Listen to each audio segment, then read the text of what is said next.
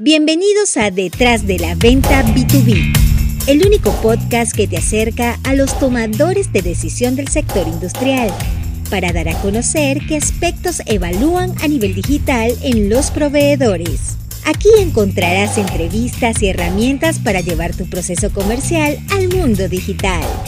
Detrás de la Venta B2B con Karen Torres.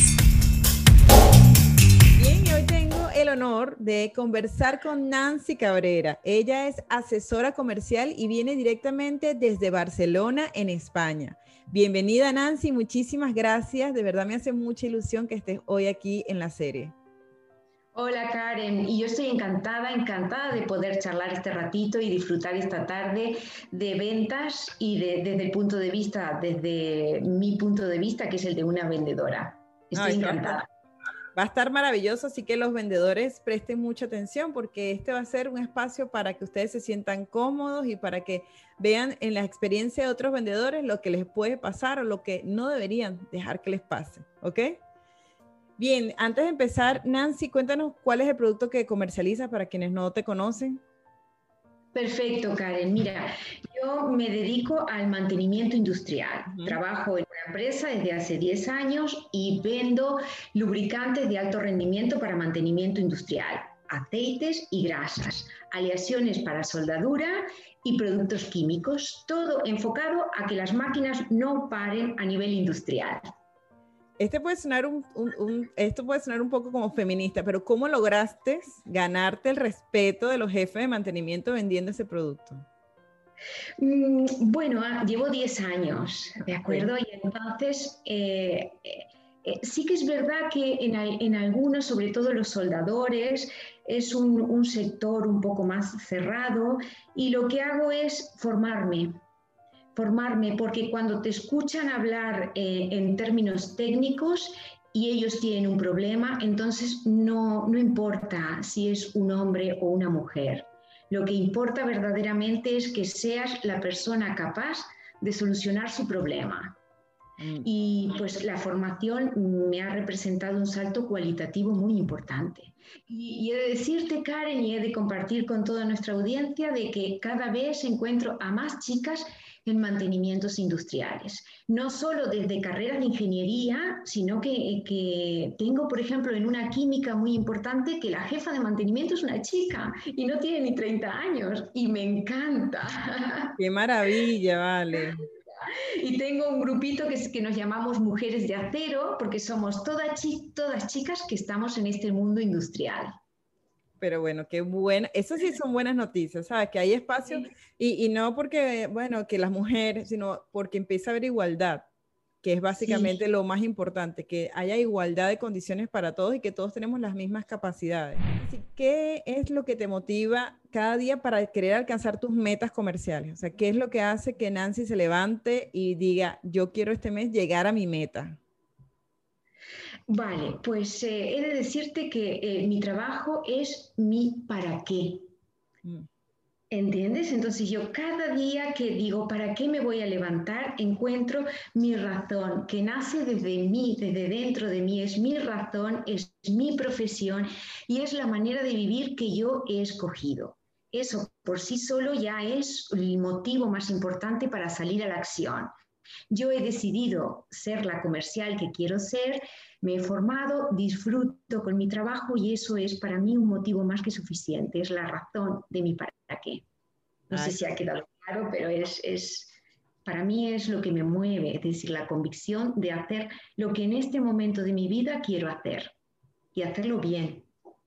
Ay, qué bonito, Nancy, de verdad, porque eso hace que, que te quieras levantar y hace que también los días difíciles tengan un sentido y no sean un problema, sino sean un escalón más para seguir creciendo. Correcto, correcto. Y los que estamos en venta sabemos que hay muchos días difíciles, que hay muchos no, que hay muchos objetivos y que hay muchos. Pero cuando tú tienes la razón más importante, sigue siendo tu para qué, a todo le encuentras una solución, todo aprendes a, moverte para salvar los obstáculos. Así, exactamente. Así es que funciona, así es que funcionan las cosas y así es que fluyen también las cosas. Y tienes, eh, no sé, me dice que, que, la formación te ha ayudado a ser mejor profesional. ¿Tienes algunos libros, algún referente que te inspire? En, en las otras entrevistas habían vendedores que, bueno, su gerente o, o alguien cercano había influido en él. En tu caso, ¿cómo ha sido? ¿Tienes algún referente que te inspire o algún libro que tú hayas dicho con este libro, verdad? A mí me ayudó muchísimo. Sí, en, mi carrera de tantos años han pasado muchos libros y en cada etapa ha habido siempre algo que ha marcado. Lo primero que quiero decir a todos es y compartir que sin formación no hay transformación posible. Mm. Y nosotros como vendedores tenemos que estar continuamente transformándonos en aquel vendedor que se ajuste a la necesidad de cada momento del mercado, de nuestro cliente, de las demandas, de todos los cambios que hay, se necesita una transformación. Por lo tanto, cada uno, cada uno ha de buscar en qué ámbito quiere formarse, porque la venta, como ya después, si surge, te contaré, que la venta tiene varias patas, una de ellas es una formación y una transformación personal y otra de ellas es adaptarse al mercado y conocer el mundo donde nosotros nos formamos. Te puedo contar la última. El, último que ha aparecido en mi vida es, y además es una persona que compartimos algo tú y yo, que es Pedro Valladolid, que mm. es uno de los profesores de escuela de ventas y me he agarrado a sus libros y, me, he motivado con Crece y me he planificado estratégicamente con Vende y con las cuatro palancas. Mm. De momento son mis libros de textos, los que en este momento de transformación del mercado y, con, y me ha ayudado a ser disruptiva y eso me ha encantado. Qué bueno. Siempre, siempre, no solamente también me formo mucho dentro de mi sector, dentro del sector de los lubricantes, siempre estoy haciendo máster y tecnicaturas. Es imposible quedarse quieta. También hice un curso con Sergi San José de liderazgo. Eh, no hay, no hay, no hay transformación si no hay una formación. La que esté a tu alcance, la que quieras, leer un periódico, leer una revista, informarte, estar al tanto con el mercado, todo es válido, pero no quedarte quieto nunca. Y eso es tan importante porque en ventas, con haber hecho tres, cuatro ventas ya, no, ya yo sé vender. yo lo tengo dominado y hay muchas cosas todavía que faltan. Además que en ventas no se deja de aprender nunca. Nunca, nunca. nunca ¿sabes? Cada vez que vas a entrar a un cliente, sabes que vas a salir con un aprendizaje. Porque lo más probable es que cometas un error, que hables cuando tenías que escuchar, que hayas eh, dado por supuesto muchas cosas. Por lo tanto, cuando sales y te subes al coche, yo digo, ay, esto tengo que mejorarlo. Ay, no pregunté esto. Ay, y sabes, y cuanto más creces, más pequeñas cosas tienes que estar muy alerta porque tendemos a dar por hecho muchas cosas. Y no, no, tenemos que ser creativos e inocentes como si fuera la primera visita que hagamos. Tal cual, o sea, y, mientras más, más te forme, además, imagínate, lees un libro sobre planificación, entonces ya sabes cómo tienes que sistematizar tus procedimientos para que ocurran de una forma efectiva. Y la inteligencia emocional también, que es algo con lo que tenemos que lidiar los vendedores porque es muy fuerte eh, aguantar muchas veces a clientes que tienen mal humor y que no es contigo y aprender a decir, esto no es conmigo. Sí, sí. creo que es lo más difícil, ¿sabes? Saber, este señor está molesto, pero no soy yo. No es que yo soy la peor basura del mundo, sino que... No, no hace mucho fui a una industria química que, que, que hacen liofilización. Es un proceso eh, dentro de la fabricación de medicamentos. Y entonces el señor, que es el dueño, pues yo le quería ver porque quería venderle un aceite que es muy comprometido en su proceso de producción y solamente él podía escucharme. Y cuando me ve, no era un buen día. ¿Qué haces tú aquí siempre vendiendo esos botecitos? ¿No tienes otra cosa que hacer? Todos los chicos, el departamento de mantenimiento, los electricistas, todos estaban ahí mirándome. Y yo le dije, Antonio, creo que hoy no es un buen momento, vengo otro día. Total, que yo conocía sus horarios, a la semana vuelvo. y los chicos, ¿y tú cómo te animas a volver? Le digo, vengo porque el Señor es una persona educada y se va a sentir muy mal al verme, porque yo no tuve un mal comportamiento, lo tuvo él. Y mm. entonces, eso es inteligencia emocional, ¿sabes? Eso es para lo que hay que estar preparado. No me lo tomé como algo mío, no, mm. en absoluto. Era una reacción que tuvo él, no yo. Y es que eso pasa mucho. Mira, a mí me, me trancaron el teléfono una vez y yo respiraba de, ok, esto no es conmigo porque, o sea, los clientes, además que los clientes, como ellos también tienen mucha presión porque ellos están tomando muchas decisiones al, al mismo momento, tú eres una de esas decisiones y acaban de pasar tres cosas malas y llegaste tú. Totalmente. Con, tu inocencia, ¿sabes? Y, y, bueno, lamentablemente te tocó a ti que te botaran la basura, ¿sabes? Exacto.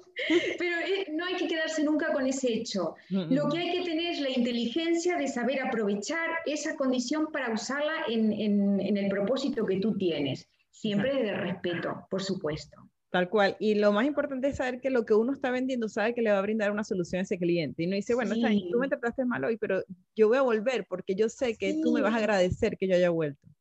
Correcto. Sí, esa madurez es importantísima. Así es. Y dentro de, bueno, así, eh, en estos días que han sido buenos y los días que han sido malos, ¿cuáles han sido los errores que cometiste en un principio que tú dices, ay, menos mal que, o, aprendiste de ellos y dijiste, ya sé por, lo, por donde no debo pasar? Ay, sí, mira. Bueno, muchos. Y sigo cometiendo. Y aquí, ¿sabes que me recuerdo? Tengo un referente que es Tomás Edinson. Yo he estudiado física. Y él estuvo, wow, hizo como 100 ensayos fallidos para lograr en su camino para encontrar la, la bombilla incandescente. Y en una entrevista que le hicieron, le preguntaron cómo se había sentido cada vez que había cometido un error, a lo cual le respondió algo que yo aplico en ventas, y es que yo no he cometido ningún error. Lo que he hecho es tardado 100 veces en saber cuál no era el camino que me llevaba a la solución. y, yo siempre digo lo mismo. Por ejemplo, aprendí muy pronto que mi tiempo nunca es el tiempo de los clientes. En B2B tenemos prisa y en B2B es un proceso largo, es un proceso que no es hoy te visito, te doy la oferta porque tengo esta oferta, tengo que llegar al objetivo. No, eso es uno de los primeros aprendizajes que tuve.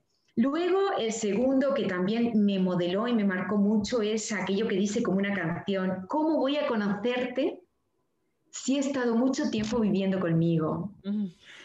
Y es, maravilloso decir, ¿cómo voy a saber qué cliente eres, qué necesitas, saber de ti, qué dolor tienes, si cada vez que iba a visitarte solo me preocupaba lo que yo tenía que venderte y lo que yo quería venderte? Y sabes, y entonces esos errores marcan mucho y esos eh, aprendizajes, es decir, despójate, no hay tiempo, el tiempo es darle la solución al cliente, en el tiempo que él decida. ¿Sabes? Y la otra cosa, conoce a tu cliente. Mm. Conoce qué necesita, qué le puedes aportar. ¿Sabes? Y otra de los errores, haz de conocer cuáles son tus fortalezas y tus debilidades. ¿Quién eres? ¿Qué mm. haces? ¿Qué hace tu producto? ¿Qué le aportas? Eso es, eso es fácil de cometer esos errores. Y mira, parecen fáciles, pero todos vamos con prisa y queremos y queremos y no, no, no, despacio. Y bueno, el, el tema, el, el, primer error que dijiste, el tema del tiempo en las ventas B2B, si vienes del sector retail y entras a trabajar en B2B, el, ese primer encuentro con este proceso puede ser un shock, porque la verdad es que son, bueno, hay decisiones que hasta un año podrían tomar para, para decirte que sí. Entonces hay que aprender a tener paciencia. Y, y, sí. va a ser la primera virtud que tienes que desarrollar cuando entres a este proceso. Sí, o comprender que tu tiempo no es el de tus clientes. Sí, comprender eso es un aprendizaje que te, te condiciona mucho la vida y la tranquilidad. Sí, totalmente. Eh, exacto, tienes que tener claro lo que quieres lograr para adaptarte a que cuando el cliente pueda atenderte, entonces tú darás tu mejor, harás tu mejor esfuerzo.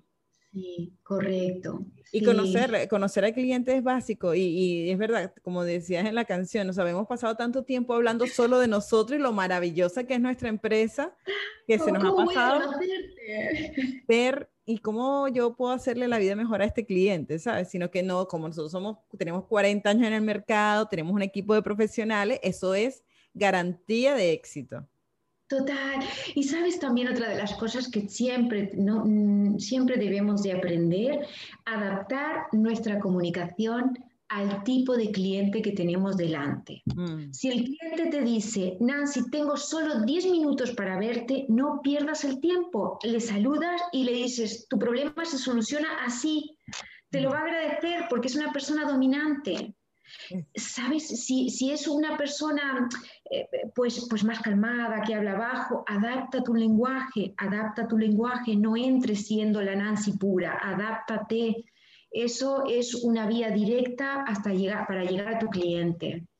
Eso es fantástico y eso se llama inteligencia emocional. Así es. Y cuando, y porque sabes que hay momentos en cuando te dicen si tengo 10 minutos nada más para hablar, lo primero que hacemos es ponernos nerviosos y empezar a decir cosas que no tienen sentido ni prioridad. Sí, tal cual. Sí, sí, preguntar por la familia. Claro, no. Claro, ¿a quién no nos ha pasado eso? ¿A quién? ¿A quién, Karen? A todos, a todos. Y, y, es entender que no es que el cliente no quiere escucharte, es que dentro de su tiempo te está dando su tiempo. Aunque sea 10 minutos y hay que aprovecharlos, pues. Claro. Tenemos que lograr que estos 10 minutos se conviertan en, ok, ya ven otro día para seguir hablando porque me interesó y no te diga, ah, ok, claro. gracias. O si el cliente te da 10 minutos es porque es un dominante y un dominante no pierde el tiempo. Mm. Si te da 10 minutos es porque te necesita, pero lo que necesita de ti no es que le divagues ni le digas nada, es la solución. Entonces es un momento estupendo para si tú tienes esa inteligencia y te has trabajado porque ese tipo de clientes se conoce desde que te envía un correo. Sí. Desde que, es claro. Entonces tú, si vienes preparada, puedes, puedes tener una venta en 10 minutos. Así es. Por eso es tan importante formarse, para que tú estés pendiente de ese tipo, conozcas los tipos de clientes, los tipos de caracteres, la forma como te puedes acercar, qué, qué palabras decir, cómo utilizar el tono de voz, todo eso. Perfecto, todo eso que tú muy bien dices, todo eso es lo que también he aprendido en estos años. Y para todo eso es para lo que me he formado. Excelente, pues espero que los, vendedores que estén escuchando esta entrevista aprendan y mira, ahorita en YouTube, en Google, está las respuestas para todos, ni siquiera tienes que pagar un montón de dinero, ¿sabes? Toda la información está accesible. Está claro. La, la, la, comunicación está democratizada, ¿sabes? Totalmente, totalmente. Entonces Vamos, vamos a utilizar los recursos para convertirnos en esos vendedores estrellas. Y además hay muchos vendedores ahorita diciendo cómo lo hacen. Por ejemplo, este caso aquí que Nancy nos está contando. Tú sabes que, que Josué Gadea decía eh, ah, que, que, hay que, él hablaba de sistematizar los procedimientos. Todo lo que te funcione, sistematízalo. O sea, si leer correos a las 7, luego hacer esto, si esa fórmula te funciona, entonces utilízala como tu metodología. ¿Tú tienes alguna rutina diaria de trabajo que es la que te funciona? A ver si, bueno, algunos vendedores dicen, bueno, vamos a probar a ver qué tal. O por lo menos después tropicalizarla. Sí, correcto. Mira, yo eh, sigo una regla de oro, que es planificar, ejecutar y controlar o medir. Okay. Al otro día planifico, ejecuto y mido, y así cada día. Y así cada día. ¿Por qué? Porque la planificación me permite no salir eh, como pollo sin cabeza, como decimos aquí. De acuerdo al polígono, a ver a quién veo, a quién me atiende, no le he llamado, le he enviado. No, no, no, no. La planificación implica que tú, cuando vas a ver al cliente, ya sepas incluso con qué tipo de persona te vas a encontrar.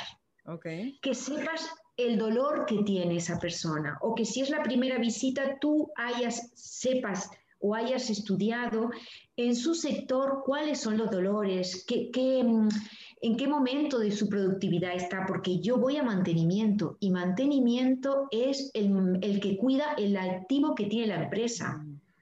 Eh, eh, la, empresa produce un activo que es el que vende, ¿de acuerdo? Si mantenimiento no cuida eh, la producción, pues evidentemente la empresa no tiene una productividad eficiente. Y entonces yo necesito saber todo lo que pueda sobre el cliente y cuáles son los dolores más eh, corrientes en cada sector. Por lo tanto, el 70% de mi venta comienza en la planificación. Ah, excelente. ¿Y cómo buscas a tus clientes? ¿Cómo buscas toda esa información? Vale, pues eh, los clientes, ¿cómo los busco? Pues haciendo prospección. pero lo más importante, y te lo digo por orden, es el marketing relacional. Eh, yo procuro que mis clientes, hacer una red de clientes fidelizados, que ellos mismos me vayan eh, referenciando con sus clientes, con, los demás en el polígono, que se ven todos en las cafeterías. Eh, esa red es la que mejor me funciona. Luego procuro no, no, trabajar sola, es decir, conocer quién más va a visitar a mi cliente para hacer lazos de colaboración. ¿De acuerdo? Por ejemplo, si yo vendo el aceite, procuro saber quién le trae las máquinas. Procuro saber si tiene un, pues, una empresa de soldadura que les va a soldar, procuro saber quiénes son para poder referenciar mi producto y para que ellos cuando vayan a otros sitios podamos entre todos hacer un mallado bien sujeto de colaboradores. Y LinkedIn. LinkedIn es una autopista maravillosa, pero siempre digo lo mismo, LinkedIn es de ida y de vuelta. Mm. ¿Qué quiere decir esto? Que LinkedIn me permite llegar directamente a mi prospecto ideal, pero tengo que tener en cuenta que mi prospecto ideal vendrá a verme a mí. Por lo tanto, yo tengo que tener trabajada mi marca personal para generar confianza. No puedo ser cualquiera que anda buscando y rebuscando y no, no, tienes trabajado tu perfil en LinkedIn. Ok, esto, es bien interesante que lo digas, que porque hay muchos que no han creado, todavía no han creado contenido, pero ahorita vamos a entrar en eso. Quiero que, que, no se pierda lo del tema de la rutina, porque, ok, tú los consigues y dices, bueno, ya este es el cliente que yo vi, veo que estas son las empresas que tiene, este es el dolor que puede tener. ¿Cómo mides los avances que vas teniendo, lo que has logrado? Vale, trabajo, mm, por ejemplo, yo estratégicamente tengo una, primero defino a quién quiero llegar, quién es el público objetivo que yo voy a trabajar en LinkedIn con determinada sección, me lo trabajo bien, ¿de acuerdo? Lo, defino y defino mi objetivo. Segundo, lo que hago es saber cuáles son los dolores que tiene mi público. Y hacer publicaciones dirigidas al dolor, no hablar de tu producto, sino hablo de tu dolor. Y yo me dirijo a tu dolor y entonces publico. Y ahí lo que hago después de publicar es hacer un seguimiento y medir y medir y medir y todo el que haya pasado, invitarlo a conectar. Y aquellos que yo puedo trabajar porque sean el perfil ideal, me los paso a Trello. Okay. Y voy estableciendo rutinas y tengo establecido un, pues mi circuito comercial. ¿De acuerdo? Yo procuro, por ejemplo, si es un jefe de mantenimiento, tener tres o cuatro contactos y que al cuarto contacto sea ya, oye, tengo la solución, te voy a visitar. Okay. Pero esto lo tengo delimitado porque no puedo, yo lo que hago, lo, lo, poco que hago, procuro hacerlo bien, por lo tanto nunca cojo más de 20, 30 para trabajar como mucho y lo que hago es a final de mes medir cuántos entraron a mi embudo y qué zumo he sacado. Ok. ¿Cuántos, cuántos prospectos revisas diarios, por ejemplo? ¿Con cuántos socializas diario? Ah, ¿Con cuántos socializo diario? Pues trato, trato de, entrar todos los días y, pues a lo mejor hay días que tengo 15, hay días que tengo 20 o hay días que tengo 5, que son, pero siempre trabajo, siempre me dedico a lo que es mi público objetivo, ese que ahora mismo es el que yo estoy buscando, porque, mm, por ejemplo, yo tengo eh, todo el mundo puede comprarme algo, pero yo no puedo vender a todo el mundo. ¿De acuerdo? Eh, por ejemplo, yo tengo los jefes de mantenimiento, pero también tengo los jefes de compra, también tengo calidad y también tengo producción. Cada uno de ellos tiene un dolor. ¿De acuerdo? Con calidad tengo un lenguaje y una manera de publicar y, ellos tienen un dolor. Con producción tienen otros, compras tiene otro y mantenimiento tiene otro. Entonces yo lo que hago es, bueno, definir con quién voy a trabajar primero o hacer una sección para los de producción y mantenimiento y otra sección más técnica para los de compra y calidad. Depende. Hay para todos. Hay para todos, correcto. Pero la clave está, Karen, por hacer un resumen, en primero saber cuál es tu objetivo y definir el dolor y comenzar a trabajar. Y yo me los, no tengo Sales Navigator ni nada de eso, pero lo hago entre ellos de momento lo Eso quería decir a, lo, a, lo, a, los que nos están escuchando que tengan, que usen LinkedIn y crean que necesitan el Sales Navigator. A juro porque eh, ahí es donde se consigue. Miren, hay una aplicación maravillosa llamada Trello. Es una, yo la uso también. Sí, ah, claro. Y yo en las formaciones les digo a los vendedores, ustedes recuerdan que tenían una ruta de visita todos los días, que decían los lunes voy a visitar al cliente 1, 2, 3, 4, 5. Bueno, a nivel digital ponen lunes pasar por la cuenta de fulano, mengano, sutano. Correcto. Y Trello te permite jalar el perfil para que tú solamente tengas que darle clic y vas directamente al perfil. Y así pasan y dejar un comentario, un like, y esa es la nueva forma de visitar ahora a un cliente. Mucho Correcto. más sencillo, te evitas un mal momento que él esté pasando, que te quiera echar un grito, por ejemplo, sino que estás socializando allí y estás generando esas relaciones, porque en el libro de, de Jeff Blum dice que en, en la prospección, mientras más prospectes, más suerte vas a tener. Total, esa es la regla de oro. En, mi circuito, en lo que tú me preguntabas antes de que cómo lo hago, al planificar, ejecutar y controlar, pero yo no, no entro nunca a casa después de una jornada de trabajo sin haber hecho prospección. Mm. ¿Sabes? Ya lo tengo yo, no, no, solo en LinkedIn, pero yo ya sé las cafeterías de los polígonos, las que son más cool, donde están mis clientes. Y entonces yo me tomo un café y mira, Karen, confesar que miro los rótulos de las camisetas. Ok. Y ahorita usted estás, haces visitas, entonces haces visitas. porque yo trabajo en un sector esencial. No he dejado de hacer visitas, lo que pasa es que han cambiado mucho. ¿Quién me recibía en, plena, en pleno ojo del huracán, en pleno ojo de la pandemia? Pues aquellos clientes más fidelizados.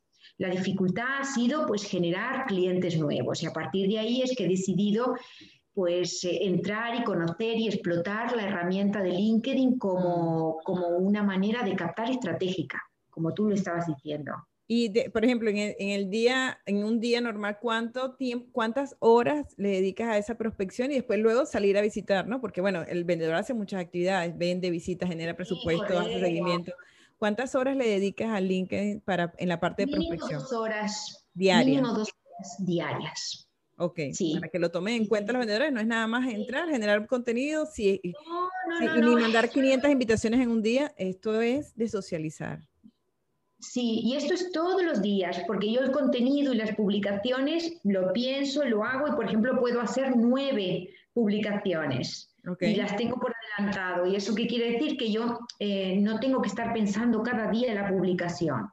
¿De acuerdo? Yo cada día sí tengo que estar entrando yo tengo dos horas que son sagradas, que son parte de mi trabajo y que es una manera, como tú has dicho, ya no de andar a puerta fría, pues lo haces sentada donde estés, en tu casa, en el coche, en una cafetería, donde quieras, pero es necesario dedicarle tiempo. La constancia es eh, un camino directo al cliente, a la venta y al éxito, como todas las cosas.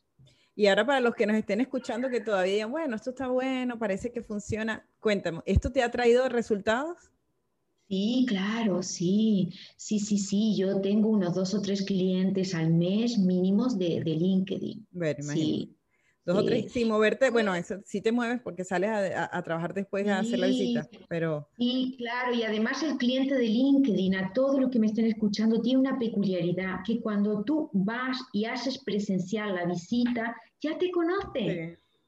Ya, ya ha visto, ya sabes quién eres, sabes, eh, eh, ya sabes que le duele, ya has investigado, ya has entablado una conversación, es mucho más fácil. Y además la gente siente que te conoce ya también. O sea, como que... Sí, ganas de vernos. sí. ¿Sabes? Es fantástico. ya no es tal que como es, no, ya es más... Entonces merece la pena. Yo animo a todo el mundo a que, a que se suelte y a que poquito a poco, en la medida que cada, como sea cada uno, vaya vaya descubriendo LinkedIn como herramienta. No hay que yo no soy una experta tecnológica, yo soy una persona que me he ido descubriendo y he ido aprendiendo poquito a poco. Mm. Y no he invertido nada más que tiempo y nada menos, pero no he pagado nada. Me he ido formando y hay que tener constancia y disciplina. Tal cual. Y eso, ese es, es mi mensaje para todos. Y no tener miedo. Yo al principio tenía mucho miedo, no sabía qué voy a decir yo de un aceite, qué voy a decir yo de una grasa o de un electrodo. ¿Qué voy a Y sin embargo sí que hay mucho que decir. De hecho, hay un libro que se llama They Ask and You Answer, que dice, ellos preguntan y tú respondes. ¿Qué quieres publicar? Las preguntas que te hagan los clientes. O sea, todas las, inquietudes que te generen los clientes sobre y en cuánto tiempo se instala o cuándo vienen y cuál es la garantía y qué, qué adapta, todo eso se convierte en un nuevo contenido.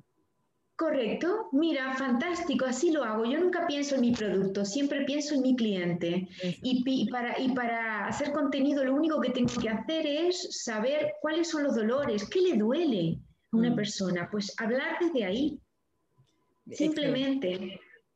Bien, es que la forma de vender ahorita no es que sea más fácil, pero es, un poquito más empática y más suave para los vendedores que están formándose ahorita, que las generaciones de vendedores que están ahorita, está mucho más fácil, mucho más sencillo, menos, menos frustrante, que era hacer la visita, la puerta fría, no saber, además que hay, había más desconocimiento, o sea, el que no escuchaba audios o leía algún libro, no sabía casi nada, pero ahorita te metes en las redes, en YouTube, podcast, pues, o sea, hay muchas formas de estar formándose y preparándose ante un cliente.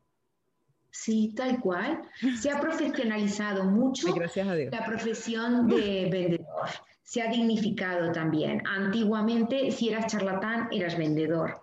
Hoy en día has de saber escuchar mm. para ser vendedor. Tal cual. Y, dentro de todo este éxito de Nancy, ¿cuál ha sido la historia eh, más importante, de la venta más importante que hayas hecho? ¿Cómo ocurrió? ¿Cómo, cómo se logró eso? Siento decirte, amiga mía, que la venta más importante de mi vida aún no ha llegado. Siempre espero que eh, mañana haya una venta aún más importante y cada día trabajo para crear la venta más importante de mi vida. Okay. ¿Sabes? Porque no creo en la suerte. ¿Sabes? Yo no creo en la suerte. Yo soy una persona que mm, busca, labra y cultiva la buena suerte. Y, te voy a, puedo contarte una anécdota. Claro, es, es fácil. Mira, mm, yo soy una persona que allá donde hay pradera encuentro un trébol de cuatro hojas, Karen. Y te prometo que no, no te exagero ni nada. Yo siempre encuentro tréboles de cuatro hojas. Y entonces la gente me dice, ah, qué suerte tienes tú. Pero qué suerte tienes tú.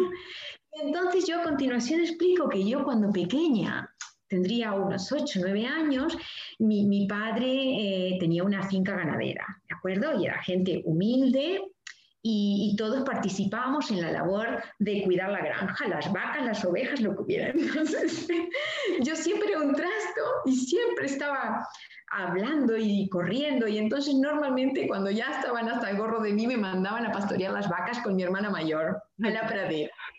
Y jugábamos, hacíamos competencia de pequeñas a ver quién encontraba más tréboles de cuatro hojas. Eh, ¿Eso qué quiere decir? Que yo eduqué mi mente para ver tréboles de cuatro hojas. Mm. Y esa es la razón por la que yo encuentro hoy en día tréboles de cuatro hojas, porque veo, veo solamente los tréboles de cuatro hojas. Y lo mismo lo aplico a la venta. Yo busco, busco y busco cada día, en cada momento, planifico, ejecuto, controlo LinkedIn, una red de contactos, marketing, mm, referenciados, busco y busco y busco mi mejor venta.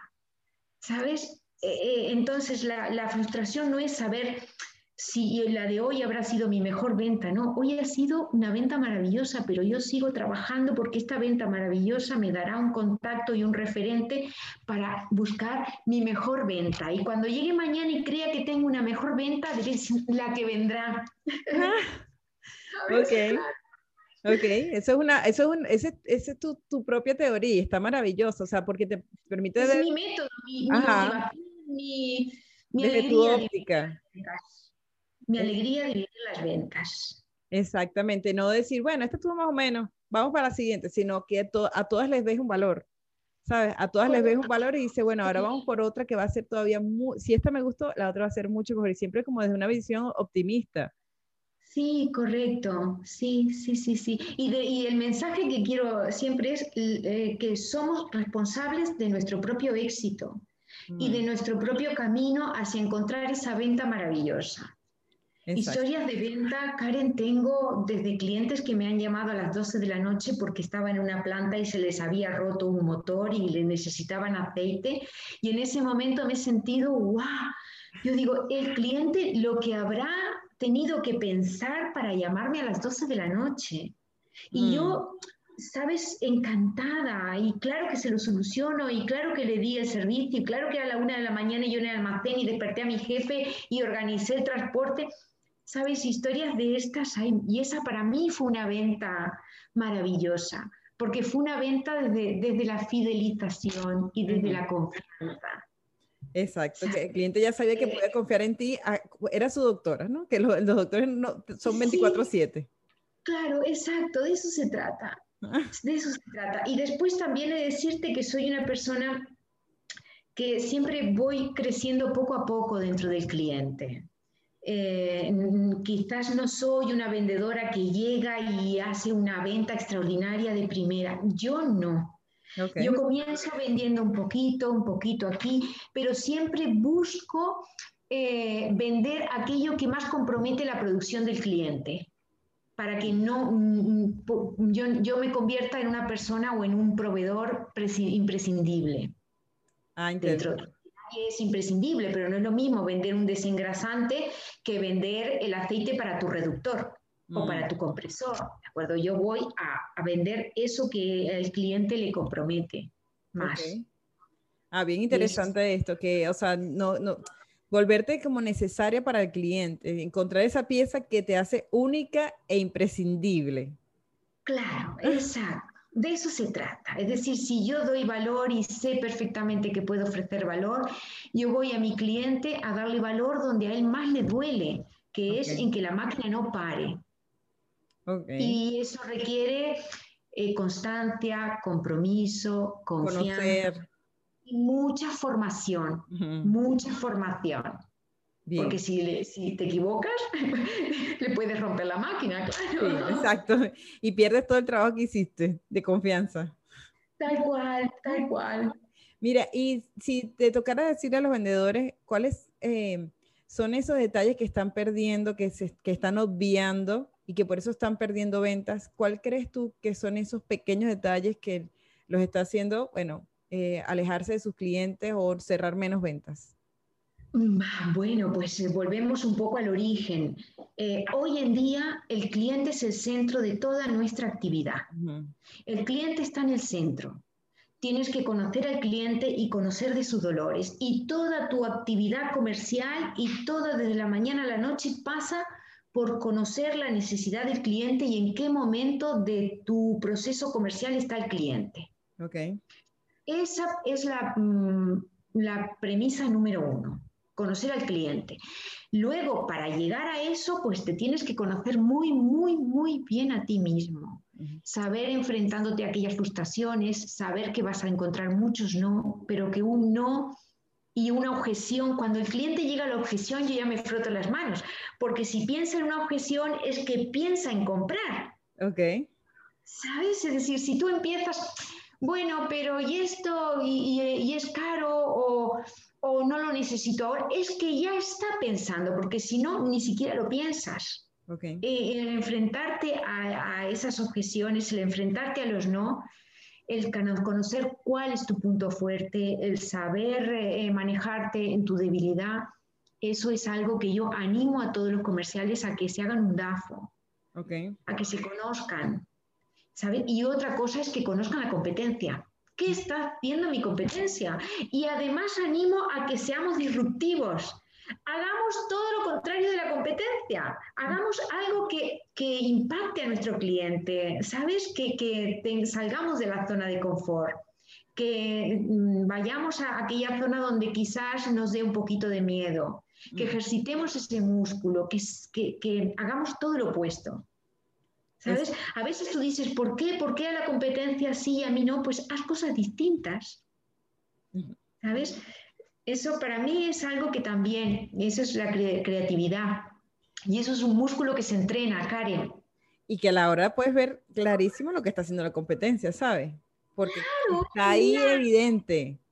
Sí, es evidente, claro. Y, y no tener miedo a conocer qué, qué proceso se está haciendo con respeto, con cariño, nunca hablar mal, nunca dar ni una sola opinión, ni tampoco decirle a tu cliente que lo que está comprando pues es peor que lo tuyo, oye, porque tu cliente no es ningún tonto, él comprará lo que le da la gana. ¿Sabes? El problema es qué estás haciendo tú que no le estás enseñando al cliente que hay, tiene tu alternativa. Ok. Bien, y eso, eso es, bien importante. Y, volviendo como al tema de la disrupción, creo que una de las cosas para el que no conozca Nancy, que los invito a que vayan a ver su perfil, es que todo lo, o sea, hay muchas maneras de presentar los aceites y los lubricantes. y creo que la que tú haces es la, era la, posiblemente era la menos evidente. Porque no hay manera, nadie se le hubiera ocurrido hacerlo de la forma como tú lo haces. ¿Cómo nació esta idea de convertir en historias la, hablar del producto? Pues precisamente porque tenía, porque a la hora de, de entrar en LinkedIn, ¿cómo cuento yo ¿Y cómo me hago de, unos contactos que, sean, eh, que sean altavoces para llegar a mis clientes? Necesitaba que fuera interesante a todo el mundo. Yo necesitaba que si yo publico una aleación para soldar una cadena, que incluso tú, que tienes millones de contactos, que pueden ser contactos interesantes para mí, tuvieras por algún momento, pues aquella chispa de pararte a ver qué cuentan antes. Y eso no se puede hacer nada más que haciendo de, una cosa difícil algo fácil. Exacto. Eso es contando un cuento, porque yo voy a vender mis aceites, pero yo eh, estudio, aprendo y, cuento cosas muy interesantes. ¿Sabes? Mira, por ejemplo, una, una vez mi abuelo me contaba una historia de que las mariposas reales eh, una, no se podía mojar, porque una gota de lluvia equivalía a que te caía encima pues casi 70 kilos de peso. Pues por lo tanto, ellas no se podían mojar las mariposas. Y entonces fuimos a ver con un cliente eh, una grasa que la quería poner en un sitio donde había agua, mucha agua, y tenía que ser una grasa, pues que teníamos que buscar la grasa idónea porque eran unos engranajes abiertos, y había mariposas y le conté al cliente lo que me explicó mi abuelo de la mariposa. Hasta que ahora el cliente me llama y me dice, Nancy, ¿me traes la grasa de la mariposa? y cuando fui a hablar de grasas de agua en LinkedIn, pues lo hice contando la historia de la mariposa de mi abuelo. Eso está súper bien, porque si no, lo, lo básico que hubiera sido grasas, tipos de grasa y formas de solucionarlo, ¿sabes? Eso es muy aburrido. Exactamente, y uno necesita como, como tú dices, que, que, hubiera gente, y esto, esto también quiero eh, como recapitularlo, ¿no? Entre lo que dice Nancy, que son los contactos altavoces. Los contactos altavoces vienen siendo esos contactos que no te van a comprar tu producto, pero que ellos comenten tus posts te ayuda a dar mayor visibilidad.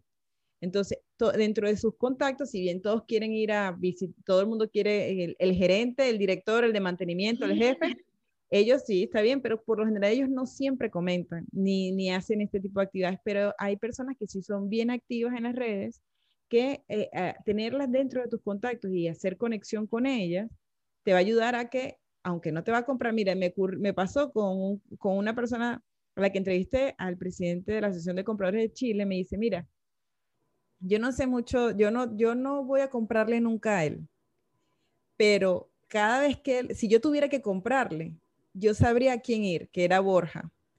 Y él está, el hombre está en Chile y Borja está en España, ¿sabes? Y él decía, a mí me encantan las historias de él porque aunque yo no lo voy a comprar porque no, ¿sabes? No estamos en el mismo país ni nada, pero si yo tuviera que comprarle, yo voy a donde él.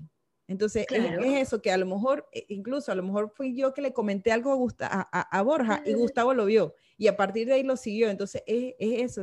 Por eso es que es tan importante socializar en LinkedIn. para, que, para que pasen estas cosas, para que tú tengas tus contactos altavoces que te ayuden a hacer visible tu mensaje, pero tu mensaje va a ser visible cuando sea interesante, cuando hagas algo completamente disruptivo y que la gente diga, me encanta la manera, que aunque yo no voy a comprar ningún aceite, ay, yo quiero escuchar la historia de Nancy. Sí, tal cual. Y las historias de Nancy tienen emoción, porque yo no me invento nada, todo me ha pasado. Y la emoción es, es lo que conecta con la gente. Así es. maravilloso. Es, todos nos pasan cosas en, el día a día extraordinarias. Detengámonos y comentemos aquellas pequeñas cosas que nos pasan. Es tener sensibilidad y creatividad. Así es. Y es que tú sabes que, bueno, hay muchos vendedores ahorita que también tienen miedo porque no saben crear contenido. Ah, porque, bueno, eso me pasó a mí. A mí, ¿qué voy a contar? Comencé tan tímida, Karen, no sabía qué contar. decía, ay, pues si yo cuento sobre la bilirrubina y lo que quiero hablar es de la temperatura, van a pensar que no sé, que, estoy loca, ¿sabes? Mm. Y entonces, eh, el pasar por el miedo eh, es, es, es, innegable. Si quieres salir de tu zona de confort y quieres ser una persona creativa, pasa por el miedo. Y que si nada, si no hubieras empezado nunca, no hubieras mejorado nunca tu forma de escribir. No, tal cual. Es necesario pasar por eso, porque yo, yo siempre les digo en la formación, digo, mire, si yo veo mis posts de 2017, digo, uff, y yo juraba que me la estaba comiendo, ¿sabes? Que yo estaba mostrando que era la super vendedora, y la verdad es que si yo veo esos posts ahorita, de verdad no, ya no me gustan, pero si yo no hubiera empezado a escribir, yo no hubiera mejorado la forma de hacerlo, y las ideas no hubieran ido fluyendo eh, con el día a día. esto es como aprender a, a, caminar. Primero gateas después te paras aguantado y después caminas y después corres. Total. Y entonces aquí yo recomiendo es que mm, encuentres un momento del día, tres minutos, Karen, para eh, eh, contar, escribir qué te ha pasado, qué has hecho, qué te ha pasado y esa será la semilla de tu próxima historia. Así es. Así de sencillo y, y, dejar de lado la ansiedad, ¿no? Porque el vendedor cree que en un solo día él tiene que prospectar a 100 personas, cerrar 7 ventas y hacer absolutamente todo. Y oye, somos seres humanos y las ventas B2B son un proceso. Por lo tanto, no te ahogues pensando que tienes que hacerlo todo en un solo día. Hay días para generar contenido, hay días, bueno, sí, por lo menos Nancy todos los días sí, porque la prospección es básica, pero el crear contenido y el socializar, o sea, esto tómenselo con calma, o sea, pensar en las historias que quieran hacerlo, pero también no hagan parálisis por análisis. O sea, no es que, no, hasta que el post yo no lo sienta perfecto, es que yo no voy a publicar nada, porque ¿qué va a decir? Porque también no es que publiques y tienes a 200 personas esperando por ti. o sea, lograr la visibilidad en LinkedIn también toma su tiempo. Toma su tiempo y además yo, Karen, no soy persona de grandes likes porque no dejo de hablar de aceite, de grasa y de soldadura.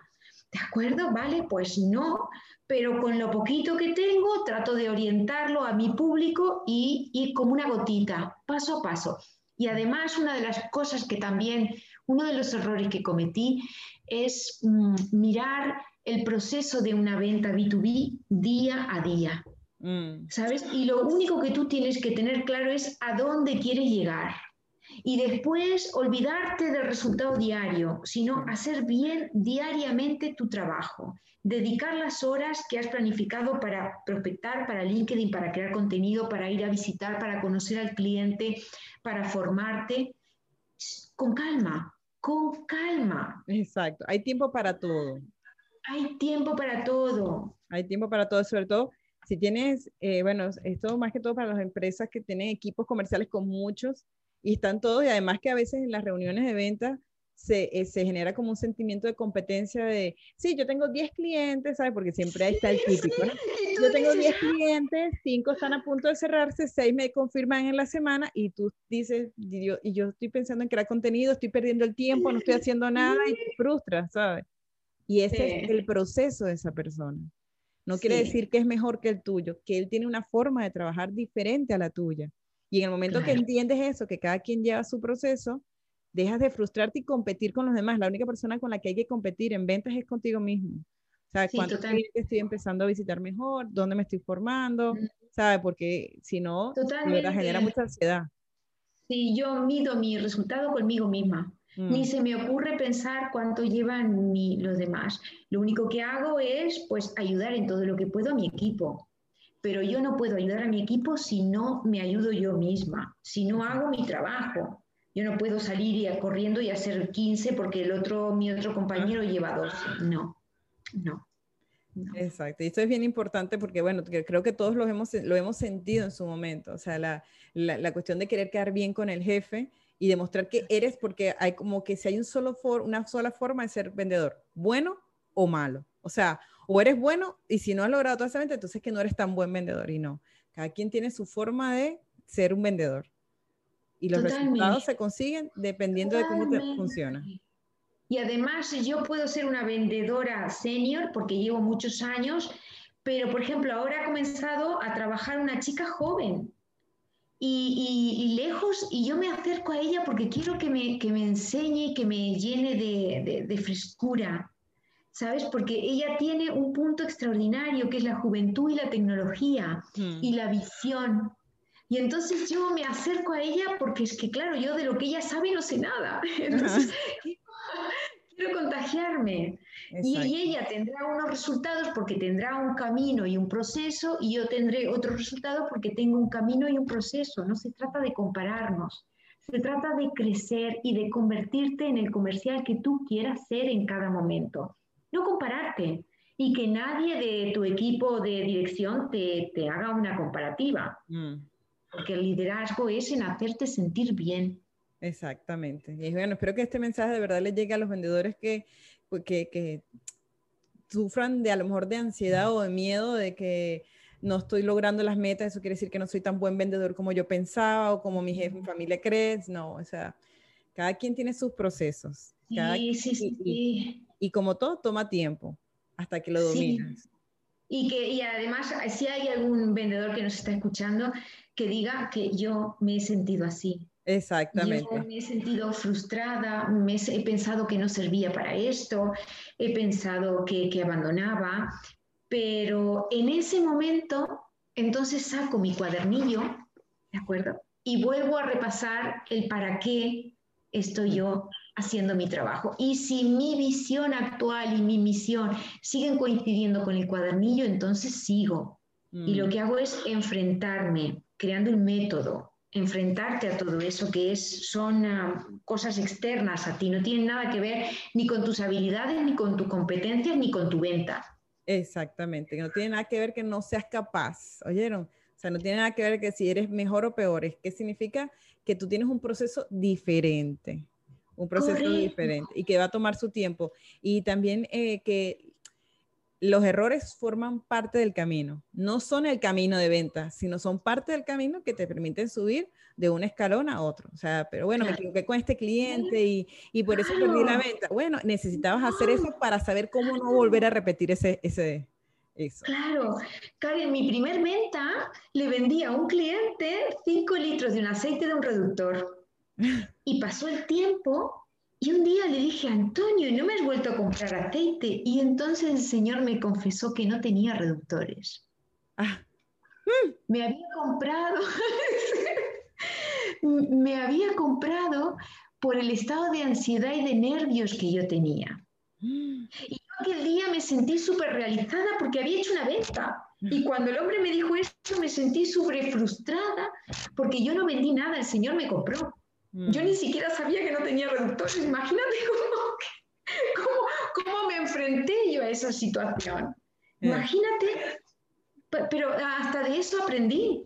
No, y incluso hasta las reuniones, las reuniones con, con, clientes de mantenimiento, que decía Richard, o sea, venderle un departamento de mantenimiento es el más difícil de todos los clientes, porque en él tienes que dejar quedar en evidencia de las posibles fallas que podría presentar tu producto. O sea, porque ellos, como tú dices, son los que se encargan de que las cosas funcionen. Sí, pero eh, claro, pero realmente no, nunca nos enfocamos en las fallas de mi producto. El departamento de mantenimiento, en mi caso, es el departamento idóneo, porque es la cocina.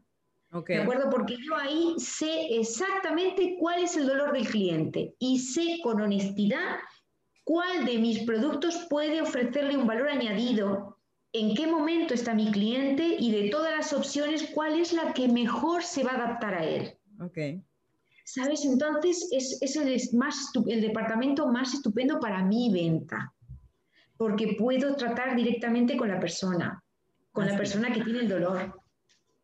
Bien, entonces, bueno, ya a los que nos están escuchando, de verdad, tómense su tiempo. O sea, yo sé que hay metas mensuales que hay que, lograr hay, y, las empresas las metas no se hacen al azar, se hacen porque hay unas responsabilidades económicas que hay que sustentar cada mes, cada empresa, y los vendedores tenemos que ser responsables de lograr esas metas, pero sin frustración, porque además de, cuando vemos las cosas desde la ansiedad o desde el miedo al que yo no lo voy a lograr, de verdad las cosas no se logran.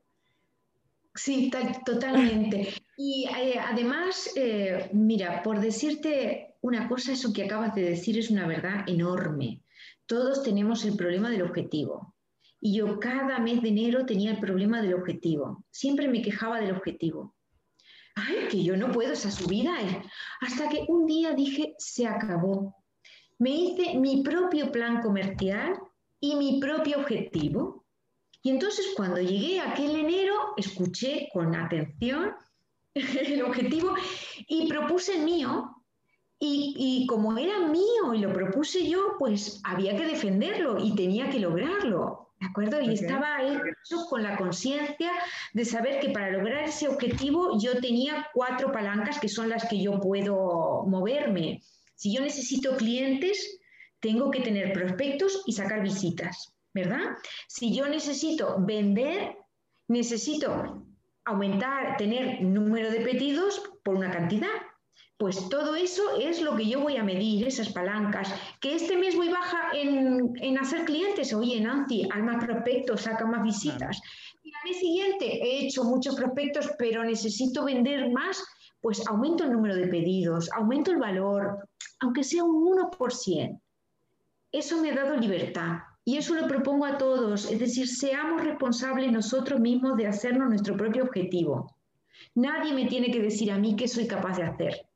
Es mi trabajo. Yo sabré si, si voy a si puedo vender más o no. Exacto. Claro, evidentemente, dentro de unos parámetros.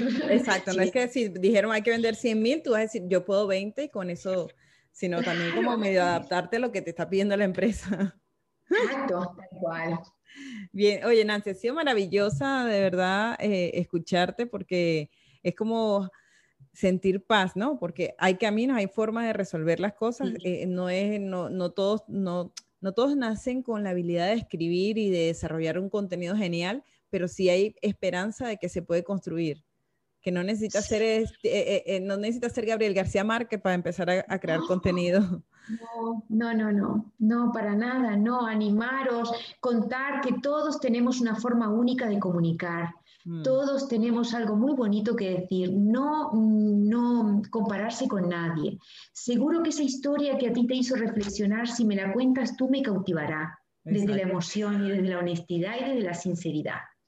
Así que yo animo a todo el mundo a que se digitalice en la medida de sus necesidades y, de, y, de cada, y de las posibilidades que tenga cada uno que a lo mejor no escribe, pero oye, habla muy bien y entonces en vez de escribir, que haga un vídeo. Exacto es buscar en qué soy más bueno y lanzarse y ser disruptivos. Así es. Bueno, muchísimas gracias Nancy, de verdad, por, por toda tu, por tu participación, por tus respuestas tan puntuales y tan efectivas. De verdad que me encantó y espero que a, los que nos estén escuchando les haya gustado tanto también como me han gustado a mí. Eh, de verdad te agradezco mucho que hayas podido estar acá. Si quieres dejar algún mensaje de despedida. Bueno, animo a todos los vendedores a que sean felices vendiendo, que es un mundo maravilloso y donde podemos nosotras mismas ser dueños de nuestra profesión, eh, fortalecer la creatividad y ayudar a los demás. Eso para mí no tiene precio. Y luego, pues lo otro es decirle a todo el mundo que estoy a disposición para ayudaros en lo que queráis, para contar todas, todas mis anécdotas aquí me encontráis siempre por LinkedIn. Sí, los invito además a seguirla porque es genial. O sea, tienen que leer las historias y los posts de Nancy porque así como la escucharon hablar, así es ella. Así es la forma como ella escribe en, en, LinkedIn. Así que te felicito por eso y que cada día influyas positivamente en más personas en que se motiven a decir, oye, me gusta, me, me, me, encanta la forma, no, no se me había ocurrido que de esa manera también podía expresarme o mostrar quién soy. Así que les invito a pasar por su perfil para que la conozcan, para que vean lo que hace y cómo lo hace, ¿ok? Gracias, eh, Karen, y gracias a, todos. Y bueno, y gracias a todos ustedes también por estar conectados aquí cada semana, por eh, seguir escuchándonos, por sus likes, por sus recomendaciones, por sus comentarios. Los invito a, compartir con nosotros la próxima semana, donde estaré entrevistando a más personas del sector B2B para que nos sigan ayudando y dando una luz a los vendedores de cuál es el camino correcto y qué es lo que tenemos que hacer y no hacer. Muchísimas gracias por estar aquí. Los invito a suscribirse al canal, a activar las notificaciones, a registrarse en mi página web www.karemtorres.com porque cada vez que yo subo una, una, una entrevista, se lo aviso a mi base de datos a través de mi correo electrónico y así te podrás enterar cuando acaba de salir una nueva entrevista. Muchísimas gracias y nos vemos hasta la semana que viene. Un abrazo. Bye. Gracias por acompañarnos una semana más en Detrás de la Venta B2B con Karen Torres. Karen Torres se escribe con M al final. Recuerda seguirle en LinkedIn y YouTube como Karen Torres y puedes suscribirte en su página web karentorres.com. Hasta una próxima oportunidad.